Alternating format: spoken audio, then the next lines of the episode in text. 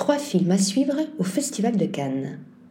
Comme toujours, du beau monde est attendu sur la croisette pour la deuxième quinzaine de mai. Du grand retour de Martin Scorsese avec Killers of the Flower Moon au casting renversant du nouveau film de Wes Anderson Asteroid City.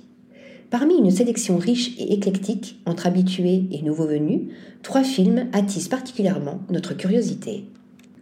Strange Way of Life de Pedro Almodovar, séance spéciale.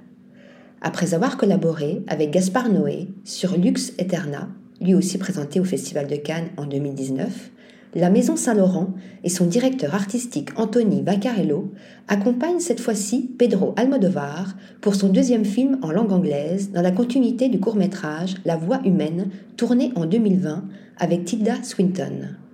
D'une trentaine de minutes, Strange Way of Life est un western qui offrira au Festival de Cannes un beau tapis rouge avec ses deux comédiens principaux, Ethan Hawke et Pedro Pascal. La collaboration entre cinéma et maison de couture est dans l'air du temps. En 2019, l'Italien Luca Guadagnino, Colby My Your Name, avait ainsi présenté à la quinzaine des réalisateurs The Staggering Girl, tourné en collaboration avec Valentino tandis que Saint-Laurent a annoncé lancer de nouveaux projets de films avec Gaspard Noé, Paolo Sorrentino, David Cronenberg, Wong Kar-wai et Jim Jarmusch.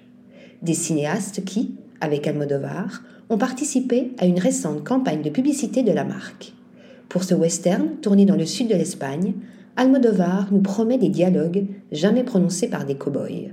Venant de l'auteur de Tout sur ma mère et Volver, le projet a de quoi intriguer.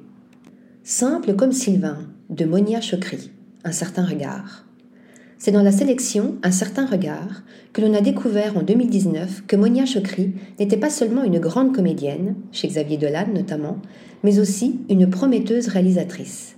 En ouverture de cette section parallèle dédiée aux jeunes cinéastes, elle présentait alors La femme de mon frère, un premier film très drôle, tendre et d'une rare maîtrise. Après un détour plus conceptuel avec Babysitter, qui avait moins convaincu, la québécoise semble revenir au style de son premier long métrage, avec Simple comme Sylvain. L'histoire d'une riche montréalaise, mariée depuis dix ans, qui tombe amoureuse d'un entrepreneur de la campagne. Les opposés s'attirent, annoncent le synopsis officiel de cette comédie avec Magali Lépine-Blondeau, une amie proche de Monia Chokri, déjà vue dans La femme de mon frère, et Pierre-Yves Cardinal, Thomas Laferme. Les filles d'Olfa, de Kauter Benania, compétition officielle. Presque 20 ans ont passé sans qu'un film documentaire ait les honneurs de la compétition officielle du Festival de Cannes. Une absence réparée, puisqu'en cette année du documentaire, ils sont deux à concourir pour la Palme d'Or. Jeunesse de l'infatigable cinéaste chinois Wang Bing et, plus surprenant, Les filles d'Olfa, nouvelle incursion hors de la fiction pour la réalisatrice Kauter Benania l'une des cinéastes les plus en vue du jeune cinéma tunisien. Elle avait déjà présenté à Cannes La Belle et la Meute en 2017 et son film suivant, L'homme qui a vendu sa peau, représentait son pays aux Oscars du meilleur film en langue étrangère en 2021. Pour les filles d'Olfa, Kauter Ben Anya a suivi pendant dix ans une femme de ménage tunisienne tentant tout pour récupérer ses filles, incarcérées en Libye, où elles sont parties à l'adolescence pour rejoindre Daesh. Pour combler les vides de son récit, la réalisatrice a fait appel à des actrices professionnelles. Une œuvre hybride donc qui s'annonce poignante. Rappelons que les rares fois où les documentaires ont rejoint la compétition, le résultat était plus que satisfaisant.